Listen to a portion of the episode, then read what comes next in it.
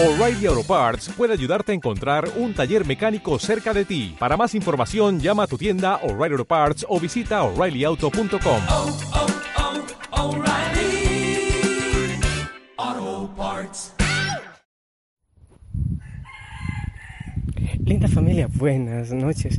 A ver, eh, cantó Paco, o creo que fue Claudio, pero no es en la mañana. Ahora está ya tarde, solo que los gallos cuando me escuchan empiezan a cantar. Está haciendo viento. Estoy adelantándome para orar contigo porque es muy probable que en la noche no vaya a tener mucho tiempo. Estoy aquí en, el vientito y todo rico. Mientras ore contigo, voy a estar comiendo moritas del Monte Tabor. No me había dado cuenta que estaban tan maduritas las moras del Monte Tabor. Espero que hayas tenido un día hermoso, un día especial.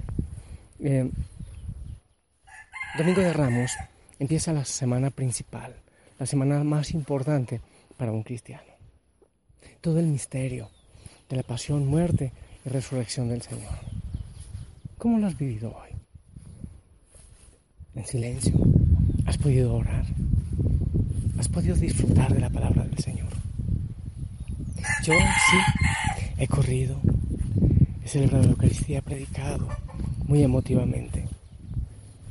Y quiero vivir esta Semana Santa de una manera muy especial, muy, muy especial. En mi corazón, eso es, pero en mi corazón. La pasión del Señor. La pasión del Señor nos muestra la capacidad de muerte que tiene el mundo, que tiene la humanidad. La actitud de humildad que debemos, tener nosotros para decirle, Señor, yo rindo mi corazón. Así como los judíos rendían sus mantos y sus, o sus palmas, nosotros rendimos nuestro corazón a ti. Venimos humildemente a ti, Señor.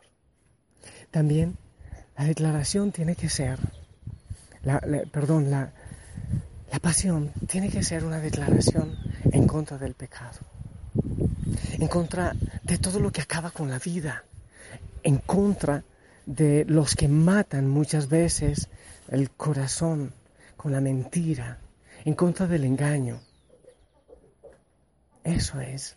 La pasión del Señor es una manifestación, una declaración en contra de todo lo que va con el Señor, eh, contra el Señor. Es una denuncia de todo lo que va contra el reino de Dios.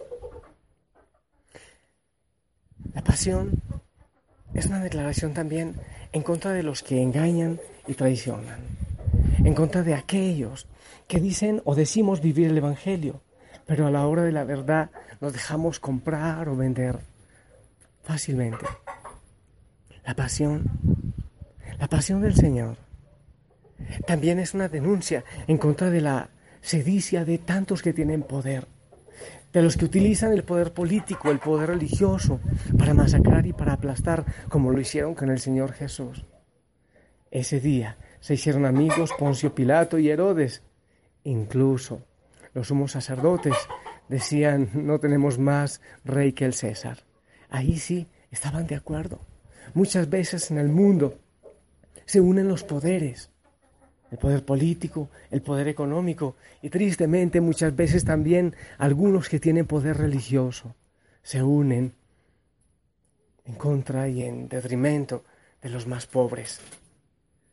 La pasión del Señor también es una denuncia en contra de la indiferencia del sistema, de aquellos que malevamente se reúnen como el Sanedrín para cranear la muerte del Señor. Hay muchos, en muchos gobiernos, que se reúnen malevamente a cranear como dictar, por ejemplo, que el aborto es permitido.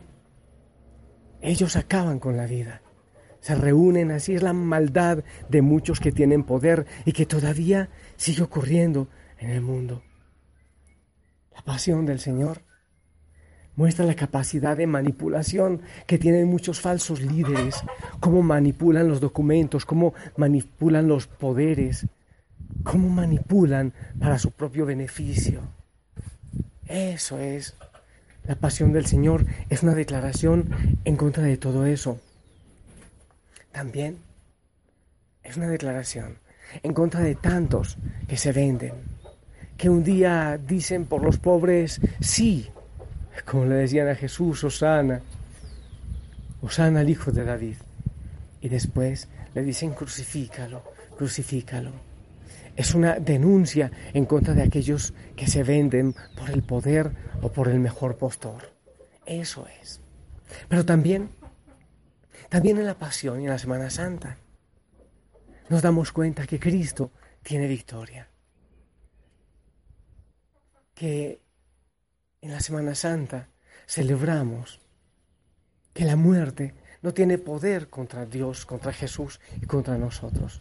Y que nosotros también somos salvados, que vivimos en victoria y que tenemos una meta y vamos caminando con la meta que es el Señor. Y le pedimos al Señor que en nuestra vida también tenga triunfo Él y su palabra. Así como Él triunfó, de la tumba salió y salió vivo. Que también nosotros empecemos a salir de tanta tumba y de tanta oscuridad que hay en nuestra vida. Eso viviremos. La capacidad de entrega, de servicio, de ofrenda, de muerte también, de cruz, pero de redención, de salvación. El amor está en victoria. El amor tiene poder. El amor triunfa sobre la muerte y nosotros triunfamos sobre la muerte. Y debemos pedirle al Señor que de tantas muertes que hay en nuestra vida, podamos nosotros triunfar con el poder de su nombre. La invitación es a vivir de una manera muy especial esta semana. Sí, muy especial. A pedirle al Señor que su corazón lata en nuestro pecho. Estar con Él en cada momento, desde hoy, cada día en que le van a estar estrechando más y más y más hasta llevarlo a la cruz.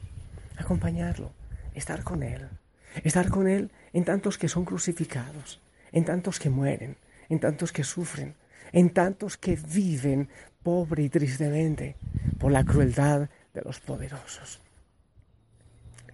Vayamos de la mano con el Señor y comprendamos que fue por amor, que fue por amor a mí. No es que el Señor, no es que el Padre Dios hubiese querido eso, obviamente que no. No es que fue un trueque, un negocio así nomás. No. No es que el Padre Santo necesitaba que compensáramos con la vida de su Hijo los pecados que hay en toda la humanidad. Es la crueldad de la humanidad, es la intolerancia de la humanidad que todavía se vive. Y entonces yo le digo al Señor, si tu reino pudiera ser más claro, si tu reino pudiera ser más veloz, ¿por qué tanta injusticia? ¿Por qué tanto crucificado todavía? Pero la resurrección y la Pascua va llegando cuando tú y yo asumimos el amor, asumimos la predicación en libertad, cuando no nos dejamos comprar, cuando no nos vendemos por, los, por el poder, por el dinero, ahí, ahí empieza y sigue el reino cada día más creciendo en el mundo. Eres tú responsable y soy yo responsable de que el reino siga creciendo. De tal manera me amó que su vida no escatimó. Hasta el final él se entregó y a la muerte fue porque él me amó. De tal manera me amor, que no hay forma en que podré pagar el precio de su grande amor. Pero toda mi alma quiero dar por su amor yo viviré De su amor yo cantaré. Con mi Jesús caminaré. Porque Él me amó a mí. Por su amor yo viviré. De su amor yo cantaré. Con mi Jesús caminaré. Porque Él murió por mí. Le seguiré. Familia, te invito a que también en esta semana abras tus ojos y tu corazón, porque es muy probable que muchos sumos sacerdotes, Herodes, Caifases, Poncios Pilatos, o quizás Judas o Pedros, se acerquen a ti, o muchos de los que dicen crucifícalo, crucifícalo. ¿Y sabes cómo actúa el Señor? Perdónalos, porque no saben lo que hacen.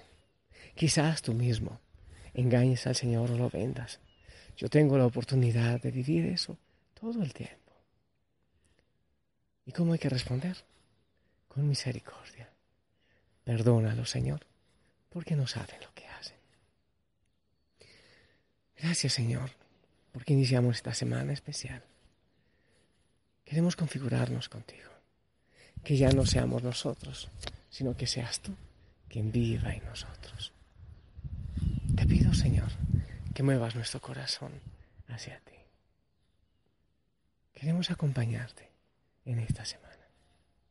Y te pido, Señor, que bendigas a cada hijo, a cada hija, en el nombre del Padre, del Hijo, del Espíritu Santo. Amén. Eh, ¿Me puedes bendecir, por favor? Amén. Ahora salgo para otra Eucaristía. Te digo la verdad, estoy grabando antes de tiempo para la noche, eh, bueno, no tendré tiempo seguro. Entonces aproveché, mientras eso comí moritas, limpié un poquito el jardín, aquí en la compañía con Claudio y Paco y con la señora Magda, con la gatita, que ya me ayuda a limpiar el jardín. Sonríe mucho, vive de la mano con el Señor, no te olvides el silencio, configúrate con Él, sonríe, te amo en el amor del Señor. Que tengas hermosa noche. Y si el Señor lo permite, nos escuchamos mañana. Hasta entonces.